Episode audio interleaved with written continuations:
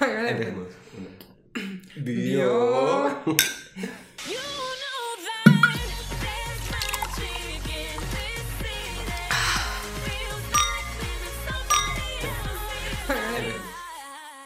Hola a todos, yo soy Juan Morales y bienvenidos a nuestro primer podcast. Este es em, un episodio piloto, ¿cierto? El cual decidimos llamarlo Azúcar, Flores y Muchos Colores. Y vamos a abordar la exploración sexual desde dos puntos. El de una mujer heterosexual y el de un hombre mo- homosexual, ambos con una experiencia sexual notable y sexualmente activos. El día de hoy me acompaña mi queridísima amiga Valentina, Tony, como yo le digo. Y bueno, empecemos con una pregunta para desarrollar todo el tema, ¿cierto? Y es, ¿cómo llegaste tú a ese punto de comodidad contigo misma y con tu sexualidad? Porque mm, yo creo que todos tenemos como un momento de la vida y un detonante que te hace pensar en cómo estás, cómo te sientes contigo mismo. De pronto con un ejemplo soy más claro. En algún momento voy a ser, vamos a ser muy sinceros y muy abiertos con todo lo que opinamos, ¿cierto? No me gustó cómo me hicieron sexo oral. No me gustó. No me sentí para nada cómodo. Y no se lo dije a esa persona. Y me sentí mal. Dije como, ah, ¿por qué no se lo dije? ¿Por, por qué me lo guardé? Entonces ahí empezó la pregunta de qué es lo que yo quiero, qué es lo que me gusta a mí en el sexo, ¿cierto? Y empecé como en todo ese tema de exploración conmigo mismo y tratar como de descubrir qué es lo que a mí me gusta. Cuéntame, Tony, ¿qué pasó en tu vida o qué sientes que fue eh, lo que detonó esa pregunta de qué me gusta, qué no me gusta y cómo me siento cómoda conmigo mismo, misma. Pues hablando pues como del punto en el que llegué pues como a conocerme, lo que me da satisfacción fue con la exploración individual, pues en, Sí. en primera instancia. Si uno no se toca, no se descubre, no se explora, es muy difícil saber qué le va a dar satisfacción. Digamos, es más fácil cuando tú ya descubriste cómo te provocas un orgasmo e indicarle a tu pareja cómo provocártelo. Que si simplemente... O irlo guiando. Exacto, que si simplemente no llego y me resigno a que sea así, pero yo tampoco sé cómo hacerlo. Claro, y es que muchas, muchas personas, ¿cierto? Van muy campantemente por la vida depositando en el otro esa tarea, ¿cierto? De lo que él o ella haga me va a hacer venir. Pero, ¿y si lo que esa persona haga no es suficiente? ¿Qué pasa? Por eso es muy importante cuando te vas descubriendo a ti mismo y dices, yo sé cómo quiero que me toquen, en qué parte soy más sensible, de qué forma me gusta que me besen. Eso definitivamente te ayuda a ti como persona a saber cómo guiar, como decíamos ahorita, al otro para que te estimule de una mejor manera. Digamos ahí hay un tema y es que yo creo que los dos pues hemos experimentado eso, que hay personas con las que uno está una sola vez Sí. o dos veces, entonces digamos como que en ese tiempo no vas a, no vas a alcanzar a descubrir todo lo que la persona le gusta en la cama. Claro. Es mucho más fácil cuando hay una relación larga. Como ya sabes que le gusta, de hecho hay como ciertos ritos, Sí. ciertas cosas y por eso se vuelve como tan cómodo, porque uno se va conociendo. Claramente, es muy importante, o al menos es muy chévere, muy chimba cuando empiezas una vida sexual, empezar por ti mismo, ¿cierto? Por tocarte para saber qué es lo que te gusta a ti mismo, porque si no, tú vas a ir convencido o convencida, convencide de que la otra persona va a hacer todo el trabajo y eso va a ser suficiente, como decíamos ahorita, ¿y qué pasa si no es suficiente? Entonces es muy importante empezar por uno mismo y no siempre, lo digo como consejo personal, dejarse llevar por el porno, porque finalmente el que está detrás de la cámara es el que decide cómo, cómo quiere que se vea un orgasmo, cómo quiere que se vean las posiciones, y no necesariamente como lo está mostrando, es la forma más cómoda para ti. Entonces, bueno, tener eso en cuenta. Pero sí, totalmente, si uno se rige, si uno como mujer simplemente deja que el hombre lidere como la situación en todo momento y no tiene una participación activa, primero que todo, no creo que uno sea la única perjudicada, porque la pareja también, pues como que eh, la excitación o el interés aumenta cuando uno también está activo. Claro que eso depende también mucho como de esa excitación previa. Pero, eh, eso es muy curioso porque sabes qué me pasó con alguien con el que con quien tuve sexo, lo que tú acabas de decir, pues como que uno no siempre es el perjudicado. Yo en algún momento, yo te lo he dicho, yo soy muy sincero con esto, fingí un orgasmo, ¿cierto? Y yo dije como, ah, demás que no se da cuenta. Pues sí se dio cuenta, no me lo dijo, pero luego mucho después, como al mes de hablar o algo, eh, porque claro, esa vez sí, yo me vine dentro de él, tenía dentro del condón, pero él lo sintió. Y él me dijo como, uy, sentí demasiado como te viniste. Y yo dije, y yo dije ¿tú siempre sientes? Porque la verdad nunca me ha preguntado eso. Y me, y me dijo, sí, claro, yo siempre siento. Y yo, claro, entonces él también ha sentido cuando yo no me he venido. Entonces es bueno saber, hay veces como que uno cree que las decisiones que toman lo perjudican a uno solamente. Como de, ah, yo me lo aguanto, pero no se dio cuenta. No, pues sí, sí se da cuenta porque uno sí percibe también. Y también yo creo que en algún momento nos ha pasado. Digamos, para las mujeres es más fácil y yo creo que es mucho más común Primero porque es muy difícil que una mujer solo con la penetración vaginal tenga un orgasmo. Y porque está comprobado que solamente el 20% de las mujeres eh, tienen un orgasmo con penetración. Entonces sí es muy común como que obviamente él te va a preguntar cómo te viniste y uno pues como decir no en cierta medida es como pues quitarle valor a todo lo que acaba de pasar. Y muchas veces uno por la comodidad de ellos y de uno uno, uno les dice como sí sí como para tranquilizar. Pero entonces se seguirán haciendo las cosas de la misma manera. Entonces ¿a quién afecta eso directamente? a nosotros. Exacto. Y además Tony eso es una forma egoísta de tener sexo porque solo piensas en ti mismo y en tu satisfacción y solo cuenta tu opinión. O sea, a esto sumémosle que lo que me gusta a mí no necesariamente es lo que le gusta a la otra persona. Es decir, a mí me gusta que me besen de una manera, que me toquen así en algunas partes, pero no necesariamente eso que yo siento en, esos, en esas partes del cuerpo genera lo mismo a la otra persona. ¿Y por qué lo digo? Porque me ha pasado, ¿cierto? Y a mí, de, de alguna manera u otra, me han llegado a tocar chicos que, no sé, sienten mucha estimulación en los pezones. Entonces corren a mis pezones y se pegan como ternera a vaca. Y al principio es como, ok, interesante, pero luego de un tiempo a mí no me gusta, ¿cierto? Y en ese momento estoy pues como contando mi experiencia personal. Pero es como no dar por sentado de lo que te, que lo que te gusta a ti es lo que le gustará a la otra persona porque somos diferentes cuerpos. Por ejemplo, esa es una herramienta muy útil, porque uno normalmente suele hacer lo que a uno le gusta que le haga. Exacto. Entonces uno también observando que es como lo que la otra persona suele hacer, lo que te hace, lo que, lo que busca, uno también se puede dar cuenta que es lo que le gusta a él también. Porque digamos, si un chico siente placer al, pues, al que le chupen las tetillas, te va a hacer lo mismo porque da por sentado que tú sientes lo mismo. Que... Que eso es muy importante, nunca dar nada por sentado. Ajá. Nada.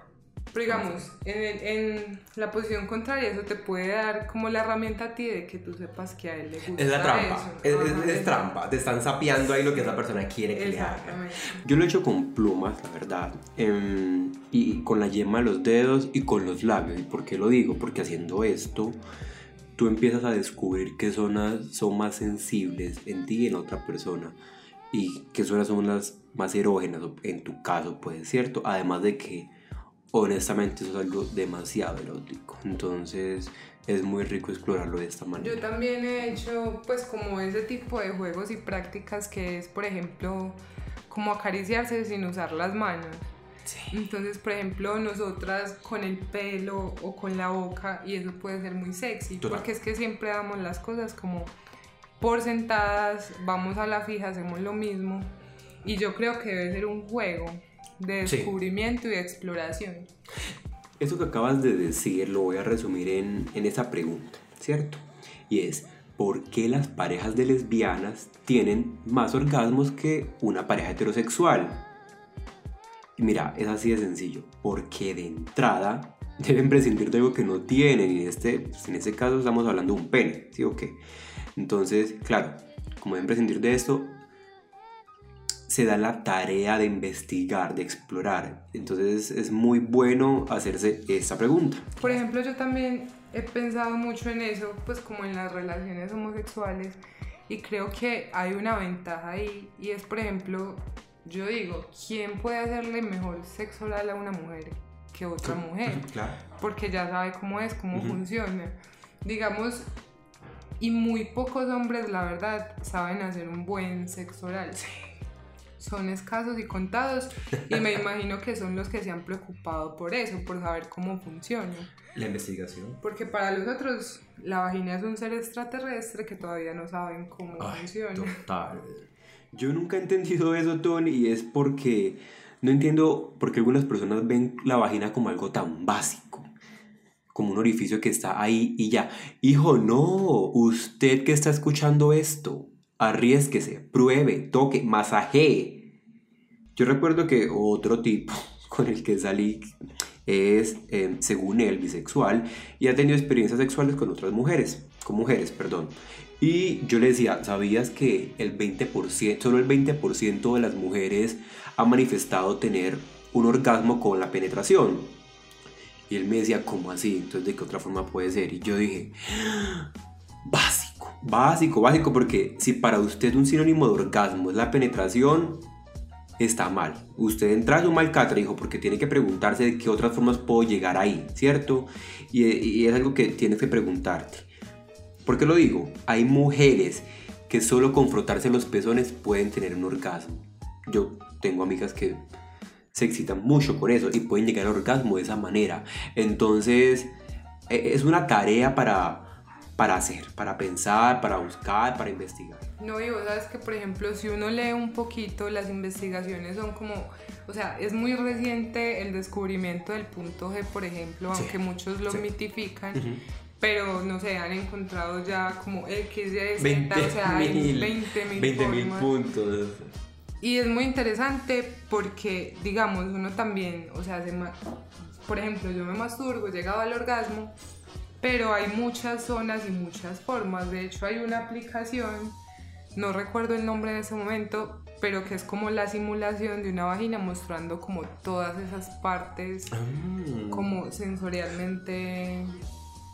pues sí. Sí, cómo responden como a esos estímulos. Exacto. Y es que eso mismo debe pasar con el pene y con el ano, ¿cierto? Porque no sabemos qué músculo puntual responde pues como a esa sensación, pero no nos preocupemos por la meta, sino por el recorrido. No hace falta hacer la, mera investigación, pues, pero aguanta hacer el esfuercito para generar un placer bien, pues, como bien bacanito, ¿sí o qué? Entonces, a mí me gusta plantear muchas preguntas. Partamos de otra pregunta. ¿Qué pasa cuando yo no tengo algo que puedo estimular? Voy a poner un ejemplo para que sea más fácil, ¿sí o qué? A mí, Juan Morales, me parecen muy atractivos, muy atractivos los hombres transexuales. Papacitos. Pero en este caso yo no tengo un pene, no tengo un pene, a mí me gusta masturbar un hombre. En ese caso solamente tengo un pene para masturbar y es el mío. Y yo quiero darle a él placer. Entonces, si al tener este, esta situación a ti no se te ocurren otras ideas para generar placer, bailas. Para afuera, para la calle. De hecho, Juan me regaló un libro que se llama 13 señales de, de cómo detectar un extraterrestre. Y por detrás tiene una lista para que uno ponga sus propias señales. Para mí, una señal clara de que alguien es un extraterrestre es que no le gusta el sexo oral. Claro. Pero igual es respetable. Yo creo que si uno da con una persona así, no se puede varar ahí. O sea, hay mucho más que se puede hacer. Y por ejemplo, en ese caso, mi amiga, ¿cierto? A la que no le gusta que le hagan sexo oral eh, ella decía, pero yo no digo nada porque me da pena con él. Yo le decía, girl, no, tienes que decirlo, porque también es como, mira, no me siento muy cómoda con eso. A ella no le gusta que le hagan sexo oral, pero sí le gusta mucho cuando le besan el cuello. O cuando le tocan el, el torso y le pasan pues como suavemente los dedos por el torso. Entonces uno dice como listo, no te gusta eso, pero yo puedo hacer otras cosas. Pero también todo va en la comunicación. Si tú no lo dices también es muy complicado que el otro te lea la mente. Pues eso es de entrada. Entonces sí. Por eso este, este capítulo se llama Azúcar, Flores y muchos colores. Porque es como esa mezcla de, de elementos que te generan ante un montón de... Y que es diferente para todos. Claro. Lo que para mí es una, el azúcar, las flores y los muchos colores, para Valen es otra, totalmente. Y la sustancia X, vaya usted a saber. Porque... y lo más interesante es que no solamente varía de persona a persona, sino de combinaciones de personas. Digamos, no es lo mismo ¿Usted Juan... estadística? Estadística. no es lo mismo Juan con el chico X que con el chico Y. Puede haber una relación completamente diferente porque precisamente hay ingredientes diferentes de cada persona. Y lo que hablábamos al inicio, Tony, el detonante. Hay, hay chicos románticos y chicos salvajes en la cama. Y tú con ambos puedes tener sexo, ¿cierto? Con ambos puedes disfrutar. Siempre y cuando, claro, se den la tarea de explorar la forma en la que él, ella, ella, como quieran decirlo, se sientan cómodos. Es decir, toca ir explorando y es algo muy importante que muchas personas no suelen hacer y es muy necesario. Sí. Pero por ejemplo, o sea, mi conclusión más, como más importante, lo que más es de resaltar es la exploración propia. Sí. Porque definitivamente si uno no sabe cómo, cómo trabajar su propio, su propio cuerpo para eso, es muy difícil transmitírselo a alguien más. Sí. Y digamos, las mujeres no podemos verlo como una desventaja, de hecho es algo muy ventajoso y la sexualidad femenina es una cosa loca. Sí. Pues sabemos que, que existe el skirt, que es como la eyaculación femenina, el orgasmo clitoriano, el orgasmo vaginal. Y de hecho pueden ser simultáneos, puede haber skills sin que haya orgasmo. Que eso es muy teso, como una mujer puede tener hasta seis orgasmos seguidos, por Dios, uno de hombre. Es decir, yo, yo he tenido, no sé, dos, tres orgasmos, lo máximo pues cuatro en una noche, pero nunca seguidos. Si hay personas heterosexuales escuchando esto, chicos, usted a ponerse las pilas pues y a darla toda, porque hay muchas formas de estimular, además porque es algo muy distinto entre los hombres y la mujer, o sea, Dios es la mujer definitivamente, porque tiene ese, ese beneficio y esa capacidad. El hombre usualmente después de que acaba, llega a un momento como de existencialismo, malparidez, que es como se queda en blanco, en blanco, como ya recupera energías, listo para una segunda ronda. La mujer, con la mujer no pasa eso. Ella puede tener más y incluso puede aumentar más el nivel de, del orgasmo. Eso me parece muy teso. Pero, por ejemplo, en la, en la relación más larga que yo he tenido, y creo que eso era pues como un factor a favor, es como, pues después de que él se venía, no terminaba ahí, o sea, empezaba un juego de besos, de tocar. Eso. Y precisamente como el momentico ya estaba listo otra vez. Yo sé que eso es una... Eso no pasa todos los días. Exacto. a todos no les va a pasar igual y es algo físico de él también. Pero precisamente era porque no terminaba ahí. Como ya estoy listo yo, entonces aquí acaba. No, es como que debas cumplir con una tarea y se acaba. ¿Sí? Sino que es ese acompañamiento de besos, caricias, que sigue generando una estimulación. De pronto no tan fuerte como al principio, ¿cierto? Porque están recién salidos después de, de una tarea, pero sí sigue en continuo placer y generando estímulos. El punto es que si te comunicas bien, el sexo puede ser muy bacano. Lo que sea que hagas, lo que sea que vayas a hacer, no lo hagas por cumplir una meta, por, por cumplir un trabajo, excepto pues que te vayan a pagar por eso. Pero yo me pregunto, porque también lo he hecho, también he dicho que sí cuando no.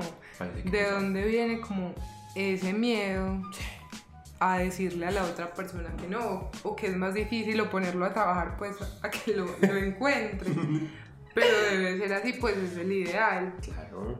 Porque, no sé, como que tenemos en la cabeza que una relación sexual consta, consta de ciertos pasos y, y ciertas metas y hasta ahí llegó y no va más allá. Sí, yo creo que ese es el pro de las relaciones, ¿cierto? Sexoafectivas.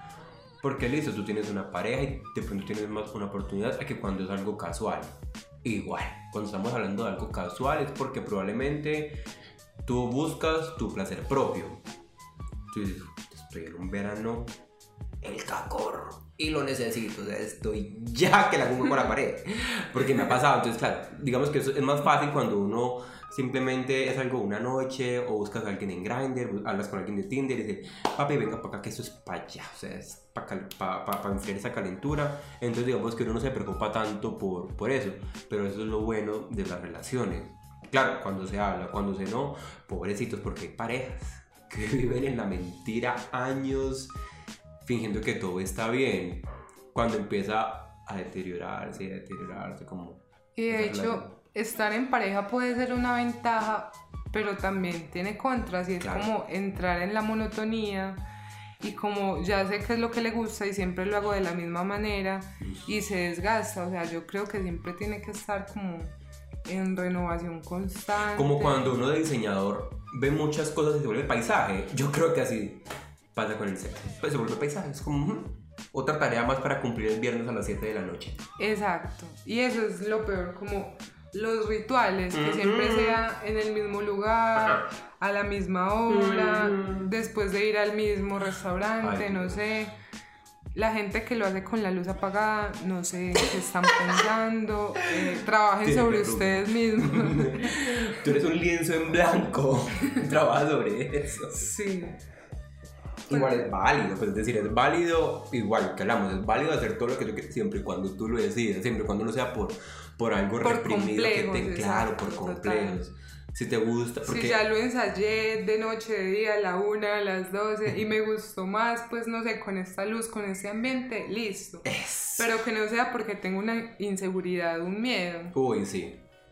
Porque yo digo, el mejor ingrediente en la cama es como dejar que las cosas fluyan, mantener como la mente abierta y ser un poquito descomplicado. Sí.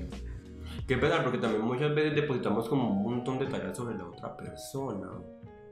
Pues yo te conté en algún momento eso, yo estuve con un chico con el que tuvimos sexo muy bien, yo terminé, igual yo seguía pues como con él trabajando y él no acababa. No acababa pues se le cayó, él se, intentaba masturbar y dije como, hey, si no quieres está bien, pues. Y él sintió que tenía que hacerlo y estaba súper frustrado. Ese pobre hombre estaba sudando. El cardio que hizo ese día, bitch, yo creo que ese brazo le quedó Mr. Músculo. Pues, o sea, de tanto que se la jaló. Y dije como, si tú no, si no te sientes cómodo, no sé si era comodidad, inseguridad o lo que sea, y no te quieres venir en ese momento, está bien. Pues también es pero no tenés como que cumplir con unas tareas o con unas cosas, excepto que ya sea algo pues como una meta personal. Pero no tiene por qué ser así, excepto que tú quieras, claro. No, digamos, es el ideal y todos lo buscamos, todos queremos un orgasmo. Uy, es que eso es muy rico. Pero yo creo que no es como un factor obligatorio, o sea, se pueden tener, no sé, como una sección de besos. Sí muy placenteros o tocarse y si uno no se vino en ese momento no tiene por qué ser como una pérdida pues no puede ser válido desde como desde la exploración yo te conté que en algún momento mi médico mi médico me decía yo tengo un paciente que tiene sexo con su esposa porque son casados de muy mayores pero él nunca acaba él nunca se viene porque sé que eso es un gasto de energía necesario para el cuerpo. Dios santo, ayúdalo a buscar la iluminación. Pero hay personas así. Este arcoíris tiene muchos colores. Entonces uno dice, hay gente a la que tampoco le gusta. Y también es cómo tú convives con eso. Está bien. No, empezando porque es que hay muchas condiciones y hay gente muy diferente. Y hay, por ejemplo, mujeres, imagino que hombres también, a los que les duele más tener un orgasmo, o sea, es más dolor que placer. sí, y sobre todo porque tú sabes cómo, de la forma en la que se puede venir un hombre. Ay Dios, es el que estira la pata, en serio hacen unas caras y unos sonidos que yo me, yo me he preocupado. Entonces yo creo que sí, algo, pues en mi caso afortunadamente no me pasa, pero sí que puede llegar a doler muchísimo. Sí, no, y más allá de eso, pues como esas diferencias de venirse y expresar como un gemido, un orgasmo, hay condiciones médicas que, que generan eso. Sí. Entonces necesariamente, y no porque a una persona tenga orgasmo doloroso, mm, se tiene que negar necesariamente toda su sexualidad. O sea, no se tiene que dejar de dar besos, de tocarse, y la pareja puede entender. Para eso son las ayudas. Exacto. Para eso son las ayudas. Pues a los que les gusta fumar, para eso está la marihuana, para obtener como un placer mucho más allá. A los que les gustan las drogas, pues con, con LSD, pues con papeles también ayuda un montón como a sensibilizarse a dejarse llevar un poquito más. Entonces, también es como no nos quedemos con lo que tenemos. Si uno puede, puede hacer trampas, puede hacer ayuditas, ¿cierto? Puede tener esas ayudas externas. No siempre tiene que ser pues como algo artificial en el caso de las drogas, pero si están los juguetes, están las plumas, están los lugares, porque también hay lugares. Lo que hablamos al principio igual, hay cosas que, que detonan eso.